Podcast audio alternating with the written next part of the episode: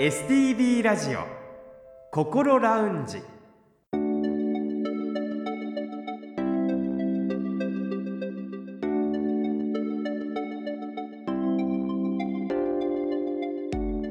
おはようございます。北本隆夫です。土曜日朝5時45分になりました。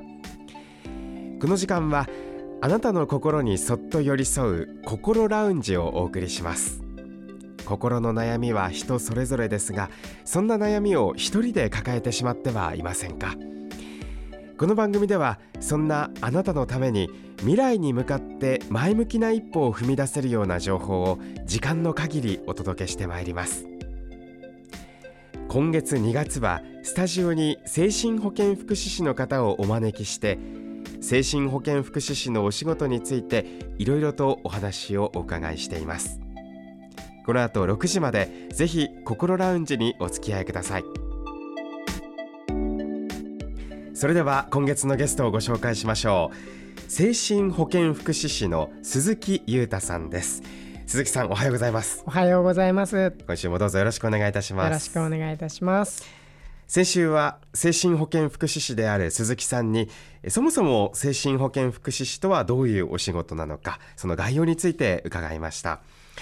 今週はもう少し具体的にお仕事の内容について教えていただきます、えー、日々どのようなお仕事をズバリされているんでしょうか？はい。勤める病院やクリニックによって必要とされる業務は様々だと思うんですけど以前私が勤めていたクリニックでは受診の相談ですとか診察前の面談就職や生活面の相談などを行っていました。現在勤めているトモメンタルクリニックでは同じように受診の相談ですとかお薬を飲むってことに不安だなっていう方もいらっしゃるので、うん、えーと、お薬に抵抗がないかどうかっていうのを事前に確認させていただいたり、まあ、診察後に医師に相談できたかっていうところを少しお話しさせていただいてます。診察が終わった後の面談でじゃあ伝えたいことが伝えられましたかっていう確認とかもするっていうことなんですね。そうですね。結構こう緊張してしまって入ってから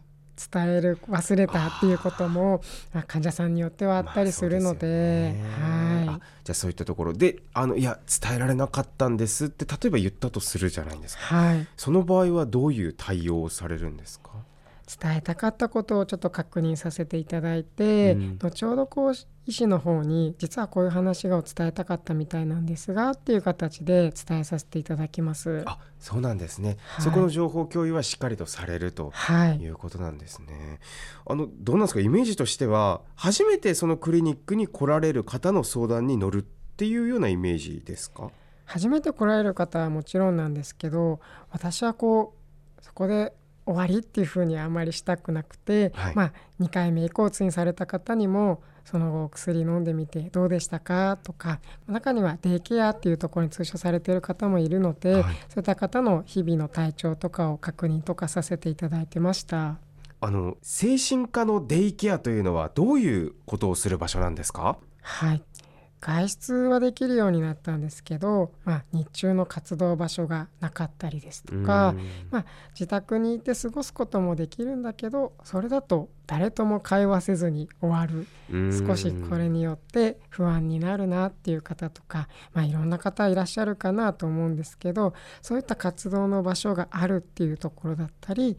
仕事にまた働きたいなと思っていてもいきなり仕事を復帰するのが不安だなっていう方がデイケアに通うことで生活リズムを整えたり運動をして体力をつけたり何かこう制作などをしてスキルを高めたりっていうことを行ったり、まあ、コミュニケーションの練習の場として過ごせる場所ではないかなと思います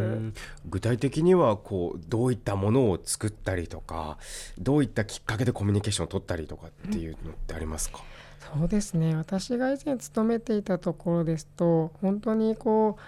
一緒に料理を作ったりですとか作成ですと陶芸とかを作れるクリニックだったので、はい、あの患者さんと一緒にそういった陶芸のものを作ったりですとか運動ですと一緒にあのソフトボールですとか、はいサッカーとかをやったりしていました。そうですか。はい。でもやっぱりそういった活動をすると自然とこう会話が生まれたりとかこう感情を共有したりとかっていうことにやっぱりつながっていくもんなんですね。そうですね。これまでこう一人だったのがこういろんな方と話すことによってちょっと雑談をしたり自分だけがしんどいなって思っていたけど他の方も同じしんどさを共有しながら一緒に頑張っていこうということで、まあ、社会復帰に向けてトレーニングする方もいらっしゃいますね。ではやっぱりデイケアに通うことで少しずつ社会に戻る練習をするという感じですね。そうですね例えばあのメンタル的にきつくなって仕事を辞めるしかいけないってなった方がまた仕事をしたいっていう場合でも症状が収まったからといっていきなりこう元の環境に戻ろうとすると大きなストレスがかかると思いますし症状が再発してしまう危険性もあるかなと思いますので、まデイケアで仕事に復帰するトレーニングを行うリワークというものがあったりするのでそういった活動をするのも有効ではないかなと思います。リワークっていうのは再び仕事をする？どどどういう？そうですね。あの休職されてる方がまたあの職場に復帰するためにあの再度こう社会復帰に向けて、まあ、生活習慣を整えたりですとか、体調をこう安定させるために自分で辛くなった時の対処法を増やしていくとかっていうのをしながら、復職に向けて進めていきます。なるほど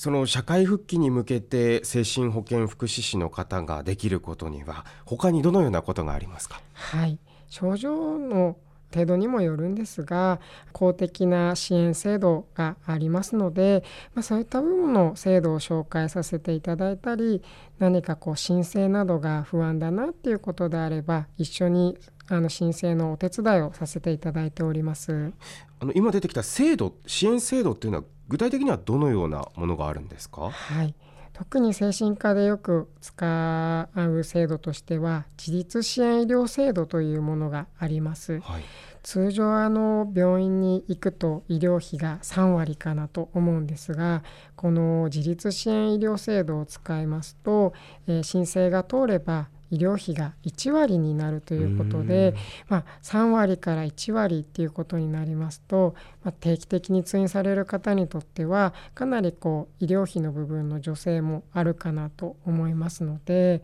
是非あのまだ使ってないっていう方がいれば使ってみたらいいんじゃないかなと思います。でもやっぱりこういう制度に申請をする制度を使うために申請をするっていうとなるとやっぱり書類とかいろんなものが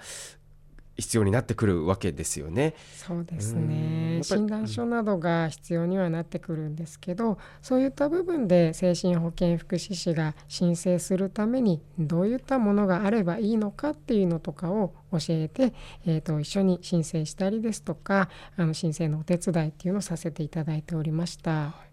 障害年金についても伺ってもいいですか？そうですね。障害年金っていうものが、まあ、こちらもあの症状によって異なってくるんですが、まあ、障害年金というものを申請して通るとですね2ヶ月に1度ぐらいで数十万円っていうお金があの入ってくる仕組みにはなるんですけどなかなかこう体調が優れなくて仕事は復帰したいんですけどまだ難しいでも生活が苦しいっていう時にこういった障害年金っていうのを活用することによって金銭的な負担が軽減できるのではないかなと思います。はい、そういった申請のお手伝いもされているんですね。はい、本当にお仕事は多岐にわたるというか患者さんと出会ってから社会生活を送るまで長い時間をかけてサポートをしていくというお仕事なんですね。はいまずはあの精神的に辛くなってしまった方のお話を聞いて医師にフィードバックさせていただくことから始まるかなとは思うんですけど服薬っていうところに関しても飲んだらどうなるんだろうっていう不安を抱える方もいらっしゃいますし飲んだはいいけどなかなか体調が改善しないっていう場合もあるかなと思うので、まあ、そういった部分のサポートですとか社会復帰っていうところをあの相談させていただきながら制度も伝えながら今後にの不安とかを少しでも解消できたらいいかなっていうふうには思います。あの高先生もいつも話をしているんですけれどもやっぱりこの薬に対する不安っていうのは皆さん大きいっておっしゃったんですけどやっぱりあの鈴木さんも感じますか？そうですね。結構こう強い薬になると効きすぎてもう朝起きれないっていうケースとかもあるっていうふうには高先生からも聞いたことがあるので、まあ、本当にこう眠れないぐらい苦しい時もあるとは思うんですけどただ飲むことの不安もあると思うので、うん、そういう時には本当に診察に時にどういった薬なのか飲むことでのメリットデメリットっていうものをしっかりこう先生に確認しながら進められるとあの安心して患者さんも服薬できるのかなと思います。うんそうなんですねあのそういった不安もあの、まあ、言ったらこう吸い上げるというか心をこう開いてもらって鈴木さんのような立場の方がこう聞き出すようなそういった役割でもあるんですね。そうですね。どうしてもこう診察時間っていうところは限られてたりするのかなと思いますので、できるだけ事前に聞きたいこととかをこう聞くことによって、それを医師に伝えることによって、抜け漏れがなかったりですとか、まあ、短い時間の中でもちゃんと相談ができて安心して帰れるっていうところにつながるのではないかなと思います。あの先ほど診察の前や後に話を聞くこともある患者さんと接することがあるってお話だったんですけれども診察はやっぱり時間に限りがありますよね、はい、一方でこう鈴木さんのような精神保健福祉士の方との会話っていうのはそういった時間の制約の面でいくとどうなんでしょうか？そうですね。私は特にその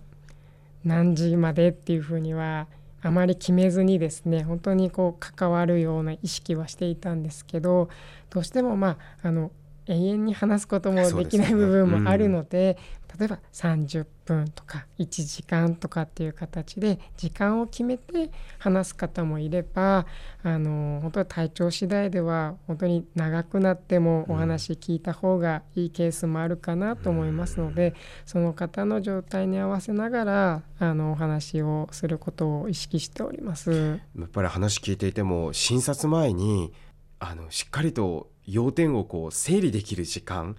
何をお医者さんに聞けばいいのかって整理してもらえる時間っていうのはすごく大切ですよね。そうですね、うん、本当にこう不安な気持ちでもう余裕がないっていう状況ですと困ってるってことは伝えられると思うんですけど何にっていう時にこううまく伝えられないこともあるのかなと思うのでできるだけ最初にこう聞きたいこと困っていることっていうのを整理させていただいてあの医師につなげるっていうことは意識しております。はい、そしてあのやっぱりお仕事の話聞いてますとあの患者さんと出会ってから、まあ、ずっと長い間関わり続けて社会生活を送るまでサポートしていくっていうようなイメージですけれどもあの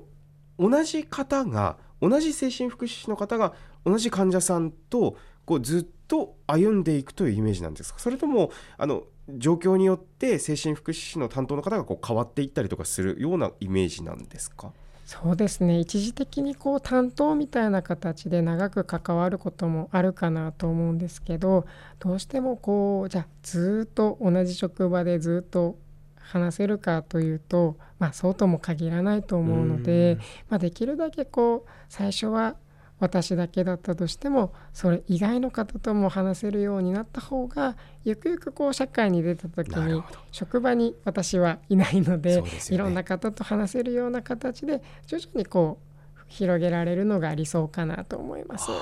そういうことですね。わ、はい、かりました。あの今日お時間となりましたので続きはまた来週ということになります。それでは来週もどうぞよろしくお願いいたします。よろしくお願いいたします。STB ラジオ心ラウンジ STB ラジオ心ラウンジ今回は精神保健福祉士でいらっしゃいます鈴木裕太さんにご出演いただきお話を伺いました精神保健福祉士のお仕事は多岐にわたることに驚きました。お医者さんの診断や治療の時間だけではどうしてもカバーできない部分をサポートしてくれるという本当に心強い存在ですね。来週も鈴木さんにご出演いただきます。ぜひお聞きください。さてこの番組では皆さんからの質問や番組で取り上げてほしいテーマなどもお待ちしています。